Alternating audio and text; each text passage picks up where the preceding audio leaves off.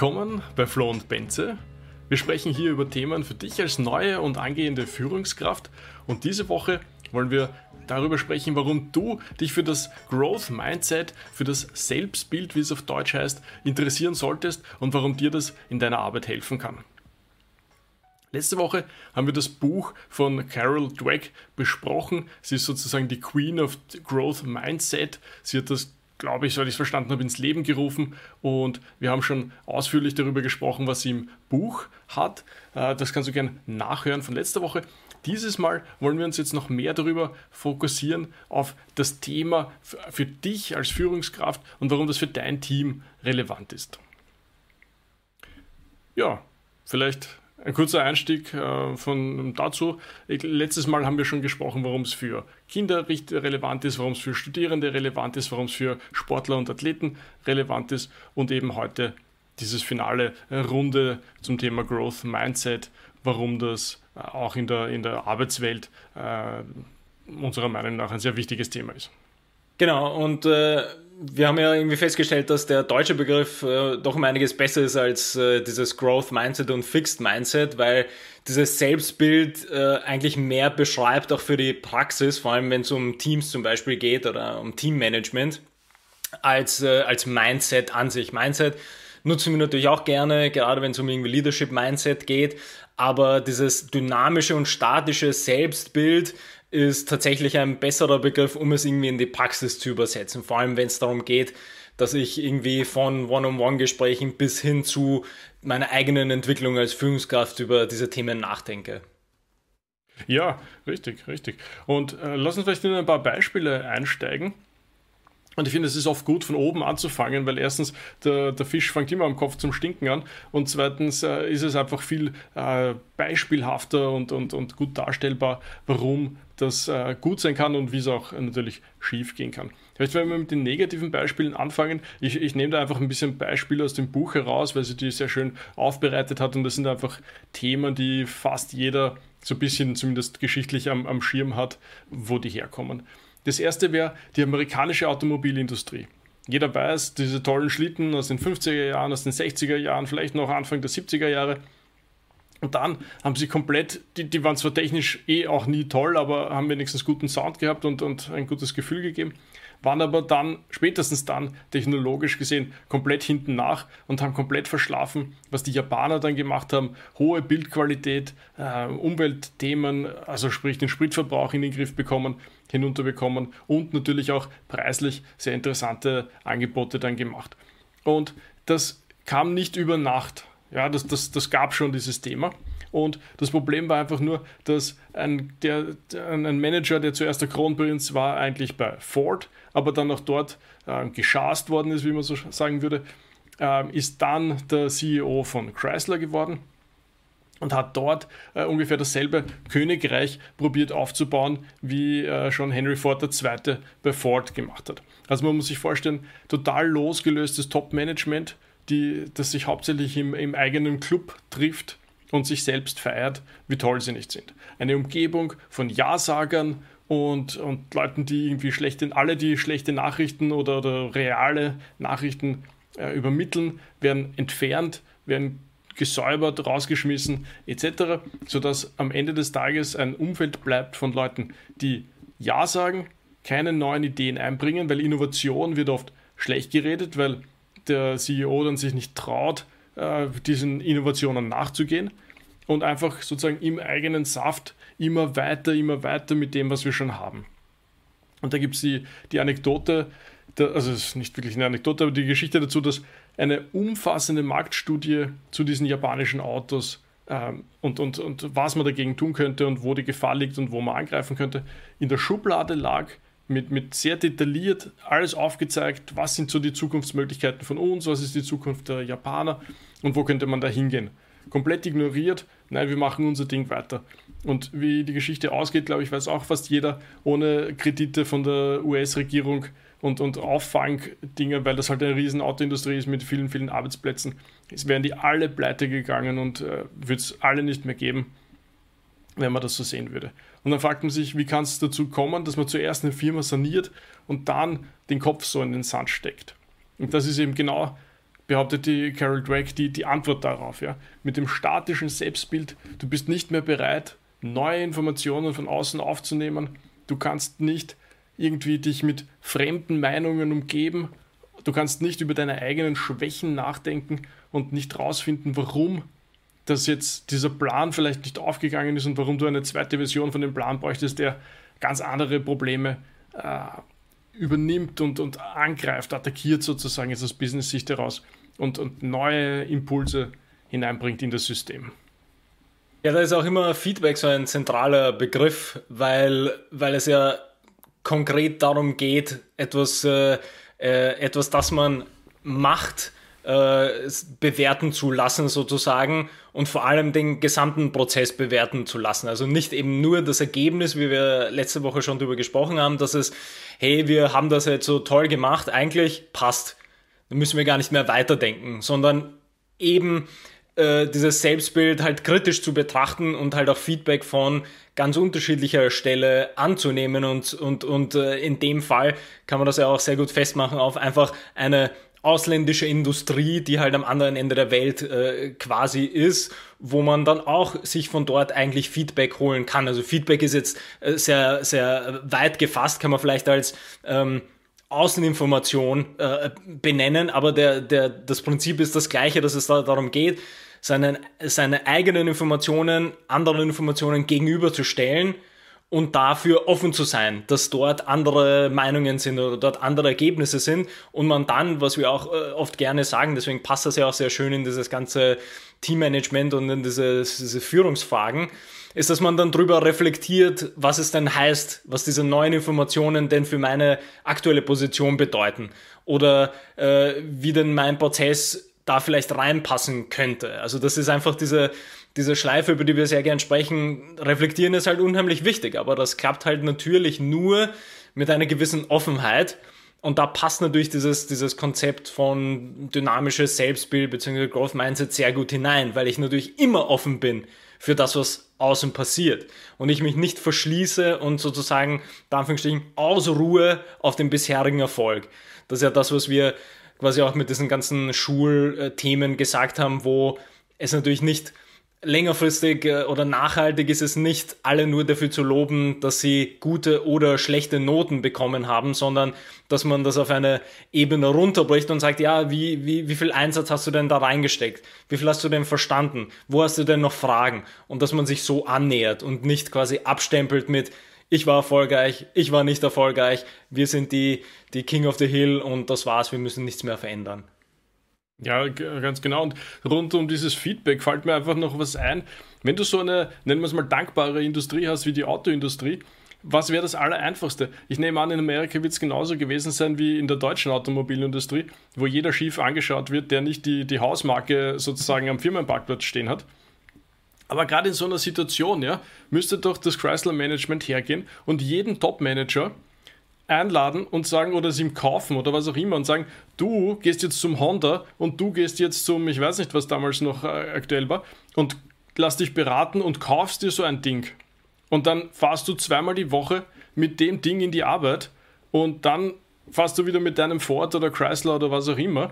Und am Ende vom Monat treffen wir uns und reden über unsere Erfahrungen, die wir gemacht haben mit, mit Honda-Autos. Weil du musst ja mal dieses, diese Idee einmal verankern in deinem Management. Schaut Leute, das ist die Zukunft. Wenn die mit dem Ding Erfolg haben, und es ist nicht unrealistisch, dass die damit Erfolg haben, was heißt das für uns und was heißt das in unserer Denke und was müssen wir, also du musst ja diese die gesamte Firma irgendwie auf dieses neue, auf diese Herausforderung einschwören. Und wenn das alle nur vom Hören und Sagen kennen und noch kein einziger von deinen Top-Management-Leuten jemals in dieser neuen Herausforderung drinnen gesessen ist, und das ist ja praktisch bei der Automobilindustrie, dass du dich einfach reinsetzen kannst in ja, das Produkt ja, quasi. Ne? Ja. Und, ja.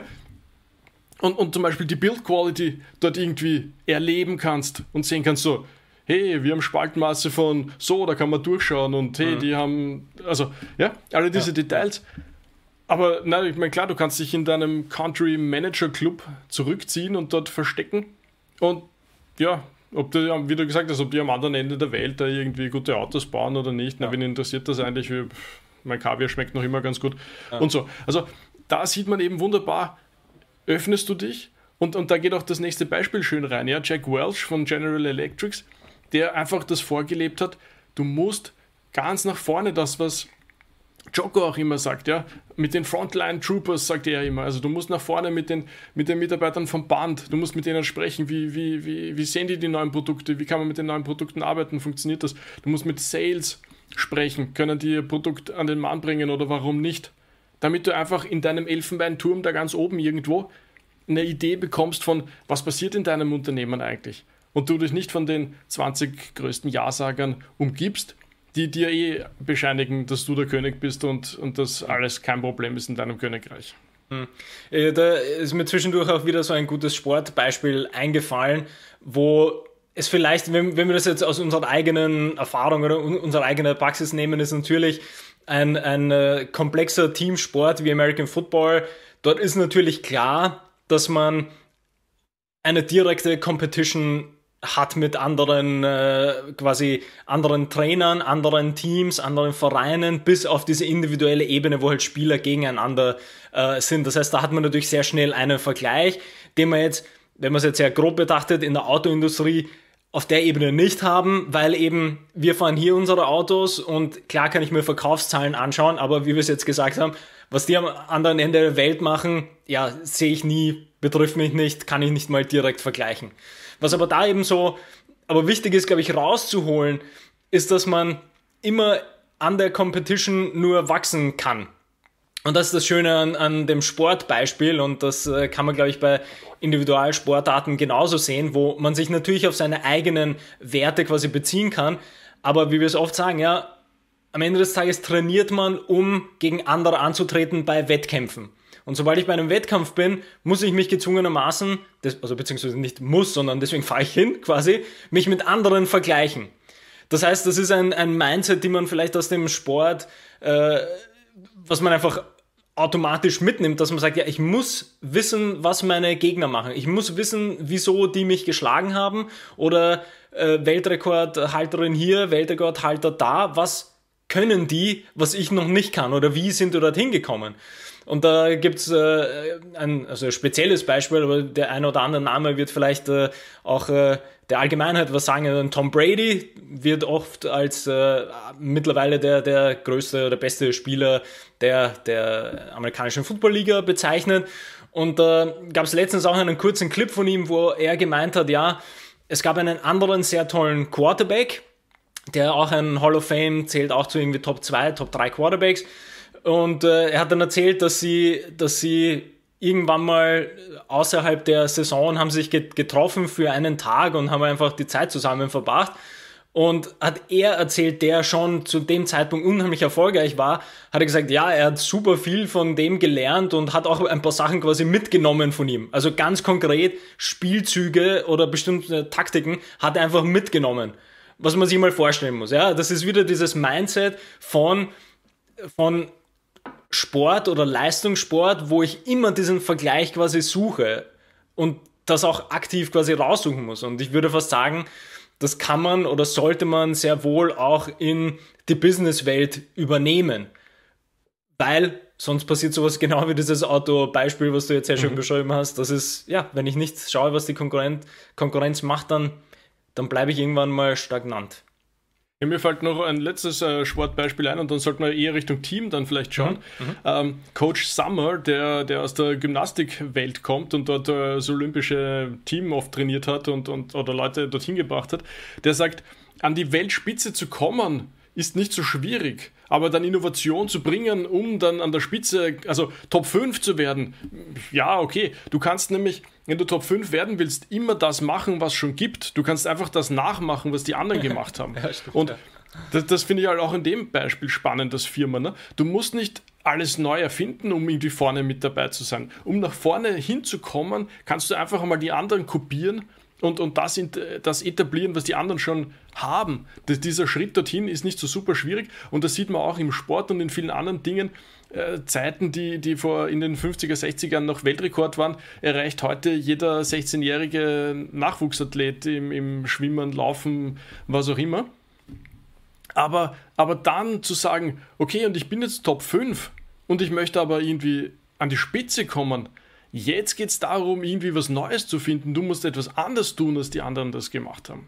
Und ich möchte damit eigentlich ermutigen, dass es, dass es immer unter Anführungszeichen einfach ist, in die Richtung der Spitze zu kommen.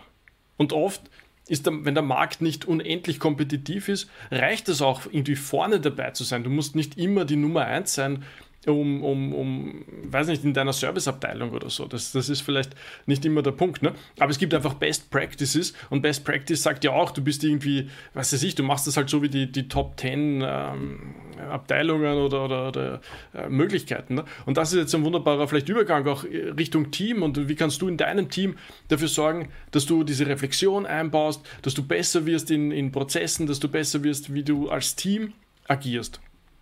Ein wunderbares Mittel da zum Beispiel, um da diese Offenheit zu zeigen, sind halt diese Retrospektiven, über die wir schon oft gesprochen haben. Ja?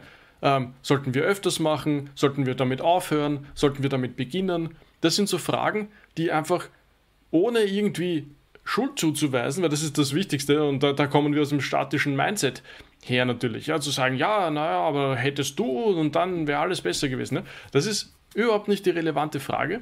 Die relevante Frage ist, mit was sollten wir jetzt beginnen? Was sollten wir jetzt aufhören? Was sollten wir beibehalten, weil es gut funktioniert hat?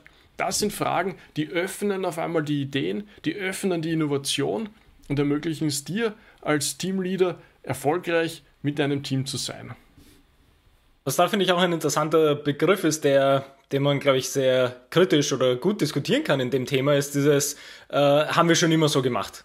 Und das haben wir, glaube ich, alle schon in diversen Bereichen gehört, sei es im Sport, sei es im Team, sei es im Unternehmen. Äh, bei bestimmten Prozessen hat es geheißen, ja, aber das haben wir schon immer so gemacht. Und ich glaube, da sind diese Nuancen irgendwie drinnen, weil grundsätzlich ist, ist nichts Schlechtes dabei zu sagen, ja, das haben wir immer schon so gemacht und das können wir auch weiter so machen.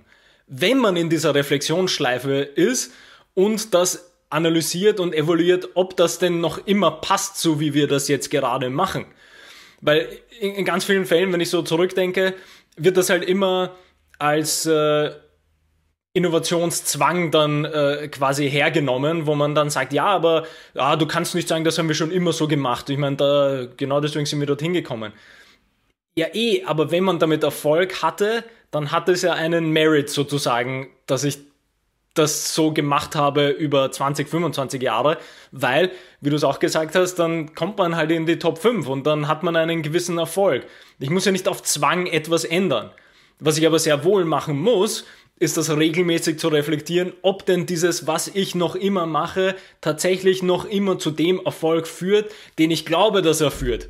Weil nur das, äh, was wir, also um quasi wieder dieses Autobeispiel zu nehmen, ist ja nur, weil wir irgendwie in den 50ern gute Autos gemacht haben und eine bestimmte Produktionsweise haben, heißt das nicht, dass wir in 40 Jahre später noch immer den gleichen Erfolg damit haben werden, wenn andere Unternehmen in der Produktionsweise irgendwas effizienter machen. Schieß mich tot, Roboter oder irgend sowas entwickeln und dann geht irgendwas schneller. Ja, dann, dann ist, die, ist diese Metric, an der ich das messe, schon nicht mehr die gleiche und ich kann nicht mehr sagen, das haben wir schon immer so gemacht. Aber ich glaube, da ist ganz viel ähm, drinnen, was zu diesem Selbstbild halt dazu passt, weil das einfach dieser Grundpfeiler von Reflexion und Feedback und Offenheit mitnimmt. Das heißt, jedes Mal, wenn man selber sagt, haben wir schon immer so gemacht, darf man das nur, wenn man mal drüber reflektiert hat und das evaluiert hat, was man denn bisher gemacht hat und was äh, am Ende dabei rauskommt. Gleichzeitig kann ich das nur von anderen verlangen, wenn ich dann genauere Beispiele bringen kann mit ja, aber ihr habt das jetzt bisher so gemacht und es gibt aber schon mittlerweile den Prozess, der führt zu den und den Ergebnissen. Vielleicht sollten wir das dann anders machen. Aber ich finde, ähm, jetzt wo wir darüber reden, so detailliert über das Thema, äh, wird mir das oft zu pauschalisiert verwendet, dieses, ah, haben wir schon immer so gemacht. Und dann will man den Hammer draufschlagen mit, ja, aber du musst verändern. Muss man nicht, aber du musst äh, reflektieren, wo du gerade bist in der Position. Ja, musst du auf alle Fälle. Und was mir dazu noch einfällt, ist halt auch, es kommt ja oft nicht nur von außen irgendwie Veränderung, sondern du hast auch oft im Team Veränderung. Und äh, man sagt ja, dass jede, jedes, jeder Wechsel im Team, also jemand geht, jemand kommt, erzeugt natürlich neue Dynamiken. Und du fangst halt mit dieser ganzen Storming, Forming, was auch immer Phasen an, wieder von vorne an. Ja, weil, weil da entsteht einfach eine neue Dynamik. Ja. Der Neue irgendwie, weiß ich nicht, ordnet sich da brav unter oder, oder hat super neue Ideen und möchte sich da einbringen, etc. Es gibt tausend Möglichkeiten, warum auf einmal die Sachen ganz neu sind und, und dann irgendwie neu äh, sich ordnen müssen. Und, und das braucht auch immer wieder Zeit und man darf das, glaube ich, auch immer wieder nicht übersehen, dass so etwas äh, einfach passiert. Man kann nicht einfach drei neue Leute ins Team nehmen und glauben, jetzt läuft alles so weiter, wie es vorher gelaufen ist. Ja, das, das wird im Zweifel einfach nicht spielen. Jetzt habe ich noch einen anderen Gedanken gehabt, aber den habe ich jetzt leider ja. verloren. Ähm, rund um das Thema, dass du einen neuen hast. Hm. Aber vielleicht fällt dir noch ein. Ja, sonst, ich meine, ich würde dann eher nochmal versuchen zusammenzufassen, was es für die Praxis genau heißt, weil wir haben mhm. jetzt eigentlich so viele Aspekte genannt, die aber, glaube ich, sehr gut runterzubrechen sind auf irgendwie so drei, vier Grundkonzepte oder Grundprinzipien, die die das Ganze in einen Prozess bringen oder in einen mhm. Rahmen stecken, den man sich dann selber irgendwie zurechtlegen kann. Und äh, das erste, wo wir ja begonnen haben, auch aus den, den unterschiedlichen äh, Beispielen, ist einfach diese, dieses Feedback anzunehmen. Und das kann jetzt internes Feedback oder externes Feedback sein. Also da geht es jetzt nicht nur darum, in meinem Verständnis, äh, dass es dass ich mit irgendjemandem kommuniziere und ich bekomme dann dort Feedback, sondern Feedback, des gesamten Unternehmens oder der, der Sparte oder der Branche. Was passiert um mich herum? Wie werden andere Produkte entwickelt? Was passiert dort? Wie machen die etwas? Und dieses Feedback gesamtheitlich zu nehmen und dann zu überlegen, wo stehen wir gerade? Wie könnten wir das nutzen? Ist das überhaupt sinnvoll, was dort passiert? Also einfach diese Offenheit, sich umzuschauen, was denn draußen passiert. Mhm. Ja, finde ich sehr gut, finde ich sehr gut, ja. Mir ist mir jetzt in meinem Beispiel nochmal eingefallen. Übrigens, äh, dasselbe ist kommen, wenn, wenn du über Erziehung und, und sowas sprichst. Es geht weniger darum, oft, was du irgendwie lobst oder hervorhebst, was ja auch bei einer Teambesprechung immer wieder mal passieren kann, sondern es geht viel mehr um deine expliziten und impliziten Handlungen. Also wenn zum Beispiel jemand eine innovative Idee vorschlägt, und das muss jetzt gar nicht ein, ein tolles Riesending sein, sondern einfach macht, macht einen Vorschlag mhm. und du tust das alles so ablehnen ja, und sagst so, na, brauchen wir nicht hin und her. Ja. Über kurz oder lang tötest du jede, jede Idee von Innovation ab. Weil, was glaubst du, wie oft lassen sich Leute das gefallen, dass ja. sie irgendwie am Wochenende über irgendwas nachgedacht haben, dann voller Energie ins Büro stürzen nächste Woche dir dann einen Vorschlag unterbreiten und du sagst, na, das macht er dann noch zweimal vielleicht, wenn du Glück hast. Und, und, und dann ist vorbei. Dann kommt niemand mehr mit irgendwelchen Ideen um die Ecke. Und dann denkst du dir so, na, wieso, Zahn in meinem Team, irgendwie, da kommen nie neue Ideen und, und hin und her und immer muss alles ich machen. Und so, ja, große Überraschung, du hast einfach dafür gesorgt, dass niemand mehr Interesse daran hat, dir neue Ideen zu präsentieren, wenn du einfach alle Ideen abgelehnt hast. Und ja. da ist wirklich, das, das wäre dann ein super Beispiel für dieses fixed, also äh, statische Selbstbild, wo du einfach selber nicht offen genug bist, nicht dynamisch genug an neue Ideen, und das ist ja auch eine Art von Feedback natürlich, äh, nicht dafür bereit bist. Also da wirklich mal in sich zu gehen und, und stell für dich fest, schaffst du das, wenn Leute zu dir kommen, die Idee mal zumindest zu halten. Ja, du musst ja nicht gleich sagen, das ist die tollste Idee und das setzen wir morgen um, aber zumindest mal zu halten und dann, wie auch immer, eine Entscheidung herzuführen, ob das was ist oder nicht, aber nicht sofort alles ablehnen. Also nur ein Beispiel für, mhm. dass deine Handlungen wesentlich aussagekräftiger sind, als was du vielleicht sagst. So Sonntagspredigten am, am Montag oder so. Ja, und der, der Punkt, der da jetzt am Ende mitgekommen ist, ist ja auch dieser Reflexionspunkt, den, den, der finde ich sehr, auch sehr gut hineinpasst in dieses dynamische Selbstbild, weil wenn ich natürlich ein, ein statisches Selbstbild habe, dann kann ich mich ja nicht in, von außen und Anführungsstrichen betrachten und schauen, wie ich handle oder wie ich in meinem Umfeld agiere. Wenn ich aber diese Reflexionspraktik so ein bisschen einführe, dann bin ich ja sehr wohl offen, weil dann möchte ich ja wissen, wie kommuniziere ich mit meinem Team, wie gestalte ich Arbeitsprozesse, wie wirkt das auf mich, wie reagiere ich auf gute Nachrichten, wie reagiere ich auf schlechte Nachrichten. Und das ist dann auch wieder diese Offenheit und diese reflexions, reflektierende Haltung, die halt auch sehr wohl eine Offenheit quasi in sich trägt, um das zu verändern, wie man seine Handlungen zum Beispiel äh, ins Team übersetzt. Ja, na, also wirklich. Und, und, und da wird es so viel geben, wo man jetzt reingehen könnte, ja, über die, deine Diversität im Team, eben die schon angesprochenen Ja-Sager, ja, wenn du, wenn du drauf kommst, du, du stellst eine Frage, probierst eine Entscheidung übers Team zu finden, also die Antwort zu finden und alle sagen nur, ja, na, ist eine gute Idee, sollten wir so mhm. machen. Da gibt es das, das, das berühmte Beispiel vom Herrn Sloan, der CEO von, weiß ich jetzt nicht, auch irgendeiner Autofirma war, der dann gemeint hat, ja gut, wir haben scheinbar keine, keine Meinung zum Thema, wir vertagen die Entscheidung aufs nächste Mal, bis irgendwer eine Meinung ja. zum Thema halt entwickelt hat. Ne? Ja, ja. Und, und man kennt das oft genug, ja, ist irgendwie so, ja, ja, klingt vernünftig, ja, machen wir das, warum nicht, ne? Und, und in Wahrheit heißt das einfach nur, niemand hat irgendwie drüber nachgedacht, sich damit beschäftigt, etc., weil sonst hätte irgendwer eine Gegenmeinung. Und äh, was ein paar Stichwörter, die mir dazu einfallen. Also erstens, schau, dass in deinem Team irgendwie unterschiedliche Meinungen sind. Äh, wenn das nicht klappt, ernenne wen zum, äh, wie nennt man das, zum äh, Advocatus Diabolo oder wie das äh, mhm. ein bisschen anders. Also ja. irgendjemand kriegt die Rolle, er muss ein Gegenargument finden für dieses, für, für was auch immer da passiert. Wenn du merkst, dass das in deinem Team nicht klappt, weil irgendwie die Verbundenheit oder so, so groß ist. Ne? Ähm, wenn du merkst, du bist jemand, der anzieht im Team, Schaff dir jemanden, der gern in die Tiefe abtaucht. Hm.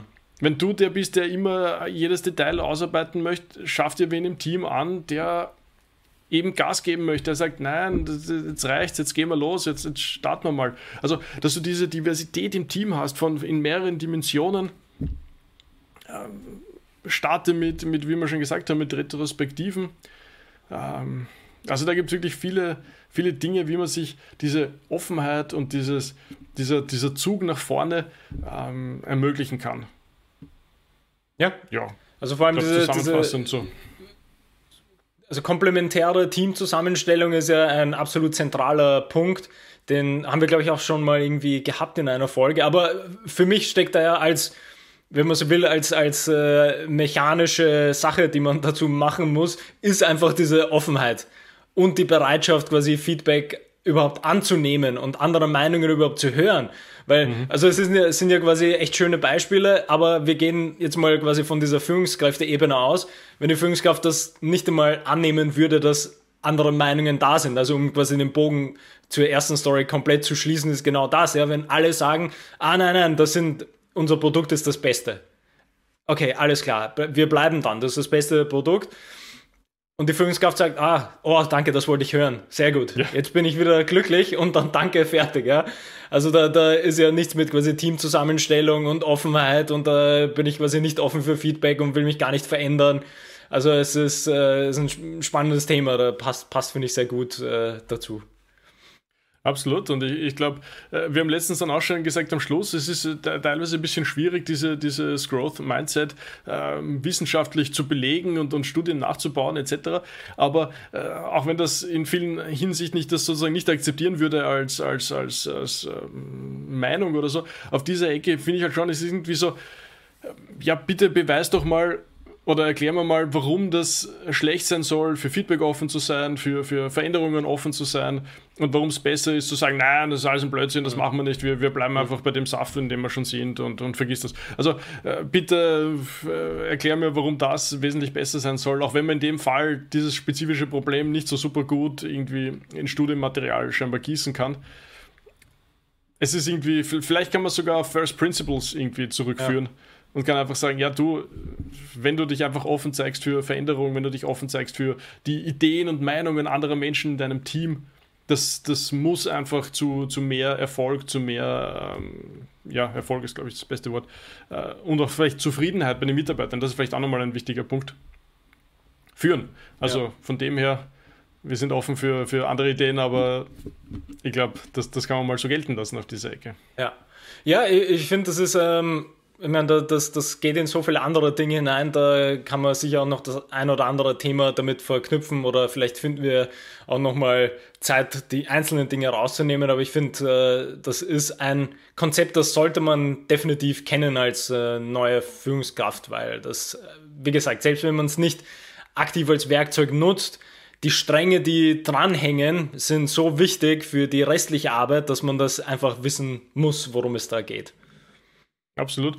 Und vielleicht eben als, letzten Satz oder so, mir, hat einfach die Idee sozusagen ist das, ich meine, es ist ja nicht neu jetzt in, in dem klassischen Sinn, aber, aber sozusagen noch einmal zurückzukehren zur Basis, die, die das unter Anführungszeichen erfunden hat, ist einfach so schön, weil so viele Dinge, die, die dann irgendwie Joko erzählt oder, oder andere Führungsgurus auf dieser Ecke ähm, zusammenführt, finde ich. Und, und wie du gerade gemeint hast, diese ganzen Stränge, die, wo, wo bei jedem denkst, ja, das macht total Sinn und, und ja, das macht da auch Sinn und super, ja. Irgendwie so eine, unter Anführungszeichen, Schablone drüber legt und sagt, so, ah, deswegen macht das mhm. alles miteinander, mhm. deswegen machen diese fünf Maßnahmen da außenrum total Sinn und, und, und, und weil, ja, richtig, weil, weil das halt da gut reinpasst einfach und, und das, das hat mir irgendwie auch nochmal die Augen irgendwie so geöffnet für diese Zusammenhänge auf, auf der Ebene. Sehr gut, dann können wir es damit, glaube ich, beenden. Jawohl, beenden wir es. Schön, dass ihr dabei wart und bis zum nächsten. Mal.